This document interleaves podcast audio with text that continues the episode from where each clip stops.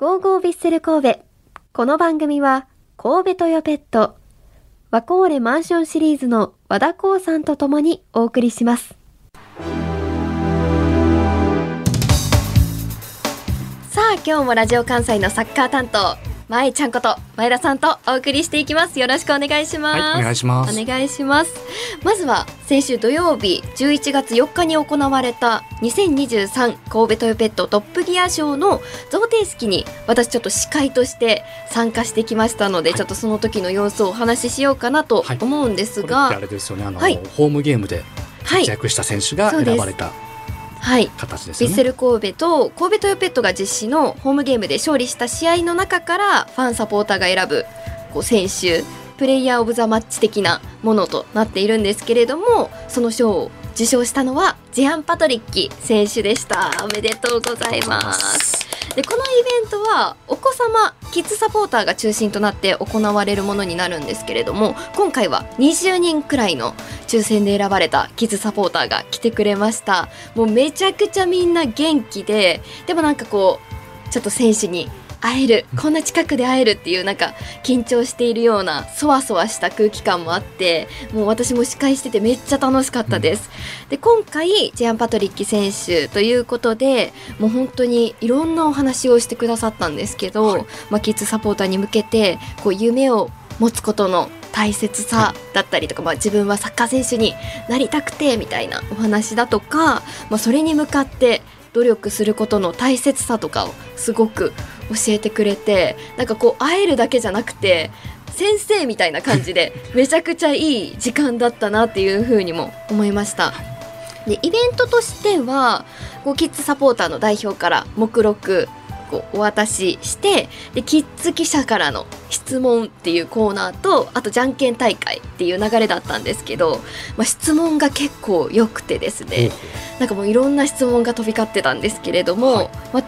背番号26番の意味っていうのも聞かれていてまあ26番お子さんの誕生日が26歳。え違う。26日うん。生まれだっていうので26番にしたっていうのとあとなんかこう何人か私がこうじゃあ何番目に座ってる方ってっていう風に当ててたんですけど最後の質問が終わってで次のじゃんけん大会行こうかなって思ったらパトリッキ選手からちょっとあのすごく残念そうにしてた子が一人いたのでちょっとこの子だけ聞いてもいいですかっていう風に逆指名。もう逆指名がありましてでその子の質問がゴールパフォーマンスについてうんどういう意味があるんですかって言ったらもうそこからめっちゃ熱く語ってくれましてあの心電図。をこ表していうるピッピッピッって感じでこう手でで、はい。で僕たちはこう生きているっていうのからもう本当に人生の大切さまでそこから話してくださってなんかちょっとジーンと来るシーンもあったりとかめちゃくちゃ良かったですね。まあ、キッズサポーターたちもすごくこう盛り上げようと頑張ってくれて、いいですね。なんて言うんでしょう、初めに拍手の練習とかしておこうかなっていう風にしてて、じゃあ拍手の練習とか目録渡す練習とかしてたんですけどあのパトリッキ選手のちゃんと「 Vamos ジェアンパトリッキ」ってあるじゃないですか、はい。ああれできるかなって、あれできたらめっちゃいいんちゃうかなみたいな感じでちょっと言ったら、もう真ん中ど真ん中の一番前に座ってる子が「できる」って言ってくれて「でいける?」って言って。でじゃあパトリッキ選手の入場ですって練習したらもう後ろ向いて「バモース!」って言ってくれてもう子供たちとお父さんお母さんも一緒になってあのコールで迎えることができて、でもう式も終わった後に「じゃあパトリッキ選手ありがとうございました」って言った時にちょちょうどその子と目が合ってでこう「言っちゃえ!」みたいな感じのこう口パクで言ったら、その子がまた後ろ向いて「バモース!」って言ってくれたんでそっからまた「じゃあパトリッキー」っていう空気ができてそれもパトリッキ選手答えてくれて、はい。片手上げて乗ってくれてもうすごいいい空気で 終われたなっていう風に思いましたね。めっちゃ良かったです。本当に選手としてのね、はい。こうせキャラクターというか、うん。本当にすごくしっかりというか、あの子供に愛されるような、うん。あのプレイヤーだと思うので、はい。やっぱり子供たちも、ね、その場に一緒に入れてすごく喜んでたんじゃないかなっていう感じはありますよそうですね。ねお子さんいらっしゃるからお子さんへの対応がめっちゃうまかったです。そういうのあると思いますよ。ねえ。本当に。うん。ちょっともう見てもらいたかったな 皆さんにあの風景を。まあ写真が上がったりとかしてるので、その風景はツイッターとかで見ていただけたらいいなと思うんですが私が結構長く喋っちゃったんですけれども、い。や全ここからはですね、はい。ちょっと切り替えまして切り替えますか。今週行われるはい。J リーグのマッチプレビューに参りたいと思います。はい。まあ、前節17位の湘南ベルマーレとの試合に引き分けてしまったヴィッセル神戸なんですけれども、まあ、その一方で2位の横浜 F・ マリノスが勝利した結果今勝ち点差が2位に縮まりました。といってもねまだ首位ですからはいこれをどうキープするかっていうところになるんですが次節そんなヴィッセル神戸の前に立ちはだかるのは逆転優勝を狙う現在3位の浦和レッズです。さあということで今日はですね次節に向けて浦和レッズについて詳しいこの方とお電話をつないでマッチプレビューを行いたいと思います。サッカージャーナリストの川地義行さんです。よろしくお願いします。はい、よろしくお願いします。お願いします。ちょっと今私たちはズームではい。川地さん電話電話と言っていいでそうなんです、はズームでね顔見ながらお話ししてるんですけど川地さん今どこにいらっしゃるんですか？はい、韓国のプサンにいます。韓国？韓国からですか？もう世界でラジオ できるようになってるんですね。なんかやっぱすごいですね。すごいですね。韓国どうですか？暑い寒いとか？雰囲気と若か干日本よりも寒いですけど、はい、まだそんなにでも、あの、肌寒いまではいかないですかね。でも、天気がそんなに良くない感じではあるので、はい、ここから、あの、明日、プサンじゃない、ポポハンに行って、はい。そしてその翌日、あの、浦和レッズの、はい、ポハンとのアウェーゲームがあるんですけども、うん。その時に、まあ、天気がどうなってるかなっていうのは気にしてます。なるほど。ACL の取材で韓国にいらっしゃるっていうことですよね。はい。もうこんな多忙な中ありがとうございます本当にいえいえ。ちょっと川地さんについて前田さんからご紹介。そんなもう僕からあの恐れ多いというかもう本当に日本代表をはじめ、まあ、サッカーのねこう取材には本当に精力的に行われてる、うん。もうそうですね。代表取材とか含めたらワールドカップもそうだと思うんですけどもう何本かの指に入るような今あのもうバリバリ活躍されてる ジャーナリストさんですね。はい。はい。はい。あの、100本ぐらいの指には入るかもしれないです。いやいやももっともっともう手のもうこのね10本、はい。まあ、5本かなってでそれぐらい。本当にツイッターとかでも知ってる方めっちゃいらっしゃいますもんね、はい、もう代表戦でこう、はい。もう森保監督はじめこうバンってこう取材とかうん。もうされるとなるともう川地さん誰々さん誰々さんみたいになっちゃうなってくるので、うんそれぐらいやっぱりこう今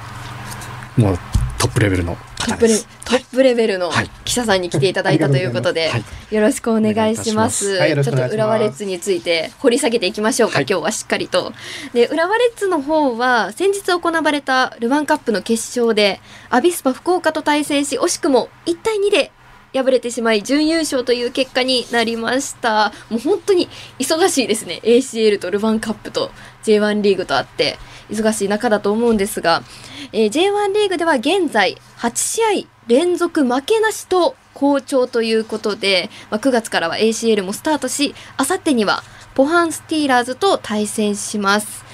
で浦和レッズ開幕2連敗でスタートしましたがその後は順調に勝ち点を積み上げ現在は3位ということですがここまでの戦い見られていかがでしょうか？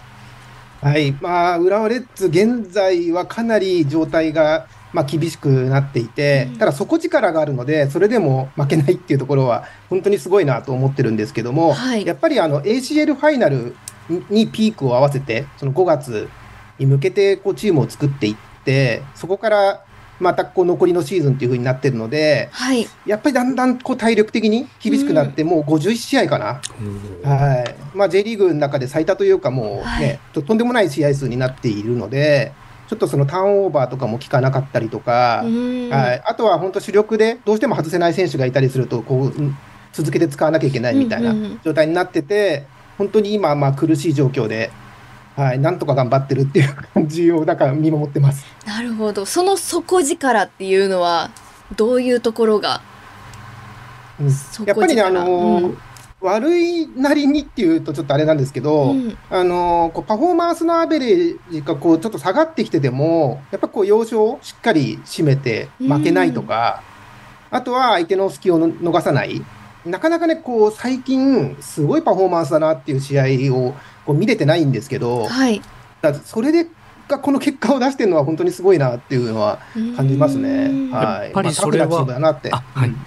やっぱりそれはそのマッチェイ・スコルジャ監督の手腕ってのも大きいんですかね？そうですね、マチェイ監督の手腕っていうのも、まあ、すすごく大きいですし、あとは、まあ、西川周作選手だったりとか、アレクサンダー・ショルツ選手、そういう本当、要になる選手たちがしっかりこう締めて、やっぱ要所を、はい、こもう本当になんか、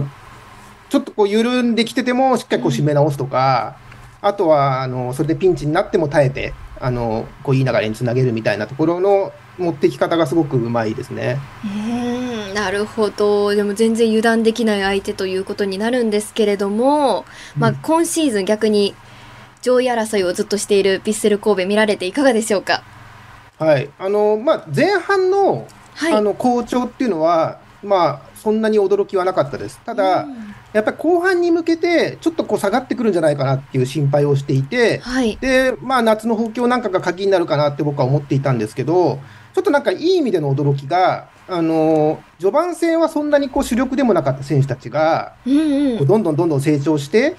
でむしろその、まあ、大迫選手だったり、武藤選手だったり、こう初めからこう主力中の主力というか、本当にまあカンピオーネですね、そういった選手たちがこう疲れてきたところを、こうなんとか支えてうん。カバーして、やっぱりなんかこう、ベンチの層も厚くなってるなっていうところが、ちょっといい意味での驚きでしたね。うーん。まあそのあたりの采配ってところで逆にこう吉田孝之監督、まあ、今年、えーとまあ、去年の後半から、えーし監督に就任されてで、えー去年の後半の勢いもそのままに今年来てると思うんですけど監督の采配っていうのはどう見られていますか？そうですね、まあ、これまでの、ね、実績とかがどっちかというと、コーチとしての、あのやっぱこう手腕の方がこう高いっていうイメージもあったので、実際こう監督としてどのぐらいやれるんだろうっていうのは、本当、未知数でした。ただ、やっぱこうモチベーティングっていうか、その兄貴分的なところをしっかり残しながら、でも本当にこう選手交代っていうところでは、あのしっかり。あの最初はね、結構、なんかサポーターにも いろいろ言われながらも、でも我慢強く選手をこう起用して、うんこう勝ちながら育ててるなっていうのは、すごく思いますね。はいそう思われますか？いやそうですね。まさにか梶さんが言われる通りで、うんうん。あのまあ、ある程度こうメンバー、まあ、限られたって言い方もちょっとあれなんですけど、はい。ところところから始まってでもそれでもこうしっかりと成績を残してきた中で、うん。まあ、うまくこう選手の、えー状態を上げて、うん。えーそれこそ例えば扇原選手だったりとか、はい。井出選手だったりとかここに来てこう、まあ、佐々木選手もそうだと思うんですけど、はい。まあ、どんどん日替わりヒーローみたいな感じで出てきてるっていうところ、すねまあ、そのあたりもこううまくこう、まあ、ピークじゃないですけどこう持ってきてるのかなと感じはありますよね。うん。はい。まあ、日替わりヒーローって言葉ありましたけど本当にそれぞれの選手にストーリーがあるなっていうふうにも感じますよね。ちょっとヴィッセルの方に持っていきたくなるんですけれども、頑張って浦和について聞いていかなきゃなってっちゃいますね、これ。ね敵をしっかり分析するっていうのも大切ですから。今日大事な使命ですね。はい、でまあヴィッセル神戸にとって一番注意しなきゃいけない選手についても教えていただきたいなと思うんですが浦和で今シーズン注目の選手は？はい、ズバリ、ホセカンテです。ホセカンテ選手はい。はい理由は？はい。やっぱりあの前回の対戦の時にね、あのいなかったっていうところもあって、うんうんあのあと、まあ、この浦和で試合に出れば出るほど良くなってきていて、で、まあ、いわゆるこう理不尽シュートと言われる、ちょっと遠目からでも、うん一瞬で本当ゴールネットを揺らしてしまうようなシュートを持っているので、完全に崩してきってなくても、ちょっとこうボックスの手前でカンテ選手がボールを持てれば、あのまあ、ルヴァンの、ね、決勝の時でもね、本当惜しいシーンありましたけど、ありましたね。はい。ああいうシュートにも持っていってしまうので、あのかなりね、神戸のこうセンターバック陣とかも、うんあのデュエルとか強いと思うんですけども、その手前のところから結構打たれちゃうので、はい、かなり注意ですね。うんあのまあ J リーグにも、まあはい。そういったタイプのストライカーが結構い,、まあ、いるというかそれこそセレッソのレオ・セアラ選手だったりとか、うんうん。マリ F・ マリノスのアンデルソン・ロペス選手のような選手もいると思うんですけどまたそういったタイプとは違う感じですかね？そうですね、あのまあ、もちろんボックスの中に入っても、それなりの仕事はできるんですけど、彼らよりもこうレンジが広いというか、はい、で足元で受けた方が、あのいいこうゴールに持っていく感じなので、まあ、それはそれで注意しなければいけないし、ただ、まあ、そこでね、観点にこう引きつけられすぎると、うん。周りの選手がこう入ってくるっていうところも、同時に気をつけなきゃいけないですよね。ううん。んもうとにかくボール渡しちゃダメな選手ってことですよね。なるほど、めちゃくちゃ怖くなりました。はい、じゃあ逆にはい。ヴィッセルで注目警戒している選手はいますか？はいまあ、警戒というかね、あの期待も込めて、あの佐々木大樹選手。おお佐々木大地選手。うん、やっぱりね、あのまあ、彼もね、それなりに前半から試合に出てはいましたけど、はいやっぱ途中出場も多かったりとかする中で、どんどんどんどん、もう今シーズンの中で本当一番成長したんじゃないかなっていうぐらい、うんはい、成長していて、で身体能力はね、もともと高かったですけど、それを使えるようになってきている。で、まあ、今、本当にあのこう A 代表って、ね、あのこう海外組がほとんどになっちゃってますけど、まあ、そういうところに本当、食い込んでいってほしいなって、うん、思うぐらい、あ本当、ひいき目なしに今、あの注目してます。うんまあとなるとね。そうですね、まあ、湘南戦でねちょっとはい。途中、まあ、負傷交代みたいになってしまったんで、まあ、今回どうなるかっていうところもあると思うんですけどもし、まあ、佐々木選手が出れるとしたら、はい。まあ、それこそ多分ですけどマッチアップするのは酒井宏樹選手あたりというかあのあたりでの駆け引きという感じになると思うんですけどそのあたりの見方っていうのはいかがですか？そうですね、あの酒井宏樹選手がね、こうどういう状態でその試合に臨めるかって、今ね、ちょっとやっぱり試合数が多い中で、パフォーマンスに波があって、うん。でやっぱりそのマックスに行くと、本当に酒井宏樹選手、もう本当に日本代表クラスの力を今でも出せるんですけど、それをこう常時出せないっていうところがあって、これが神戸戦にどういうふうに影響してくるかなって、特にすごく強度の高い試合をやってくるので、そこからあのそんなにね、こうあの日にちもなく神戸戦になるので、どういう状態になるのかなっていうのは一つポイントかなと思いますね。あと、まあ、あのボランチのね、伊藤敦樹選手なんかも、はい。この佐々木選手ともかなりあのマッチアップするシーンが出るんじゃないかなと思うので、佐々木選手、なんとかね、なんか出てほしいなっていう、今の状態ちょっと分かんないですけど、そうですはねい、願いも込めて。ヴィッセルの中でもキーマはいン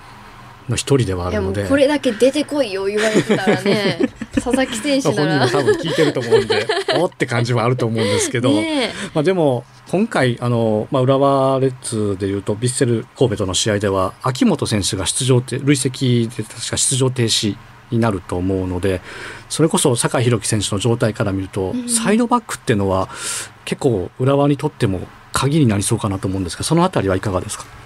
そうですね、今、やっぱりこうサイドバックの選手層っていうのがすごく浦和でも問題になっていて、ただその中で左サイドバックに関しては、まあ、大畑選手だったりとかね、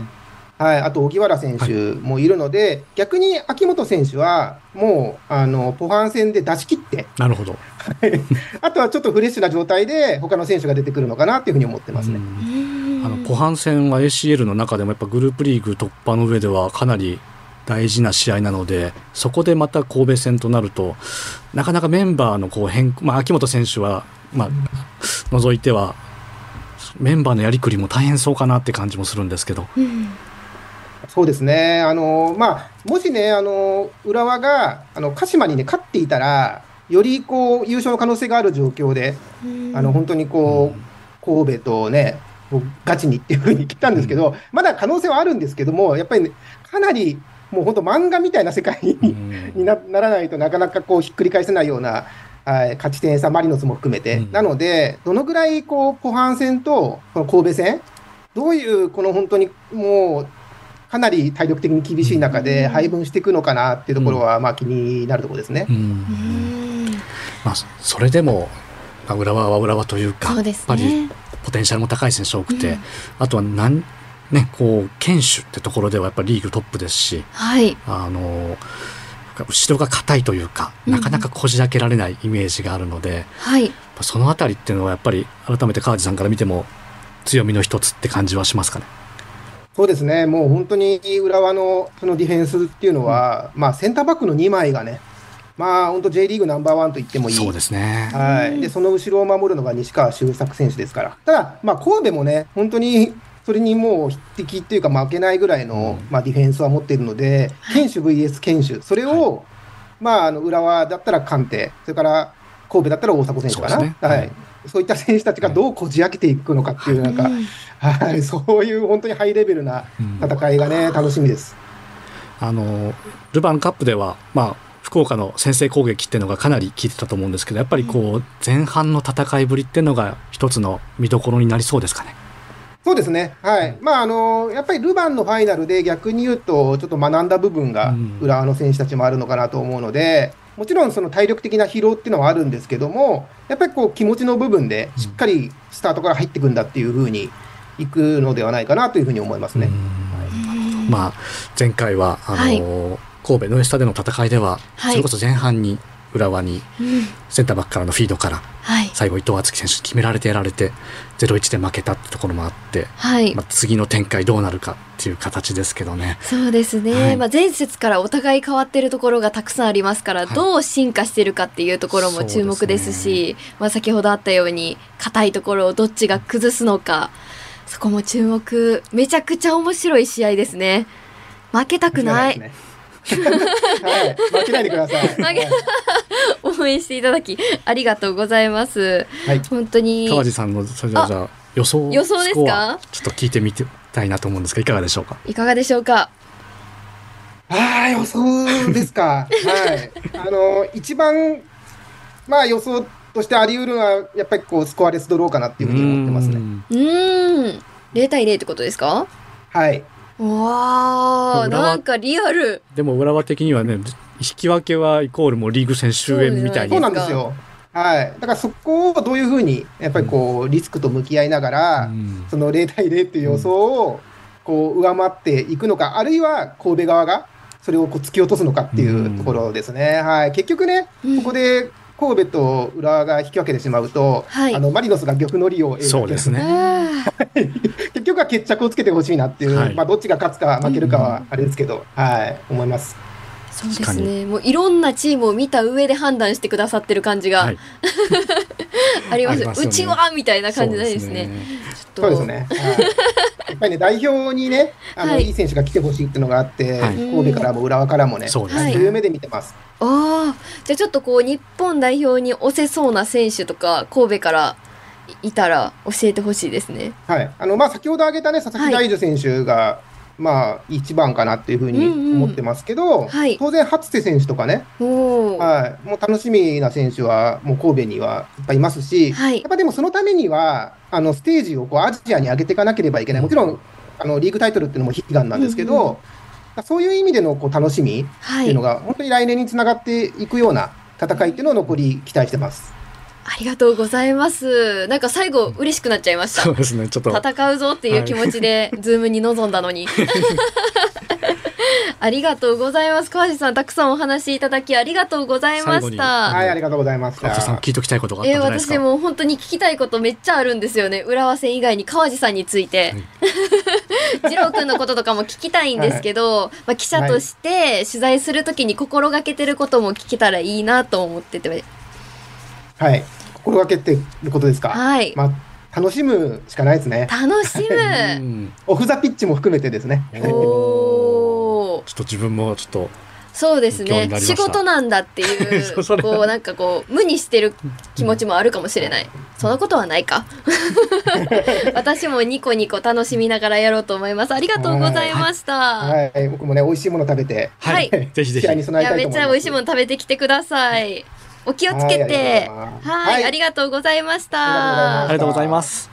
ざいます。はいということで川地さんにめちゃくちゃお話聞きましたね、はい。ありがとうございました。ということで以上マッチプレビューでした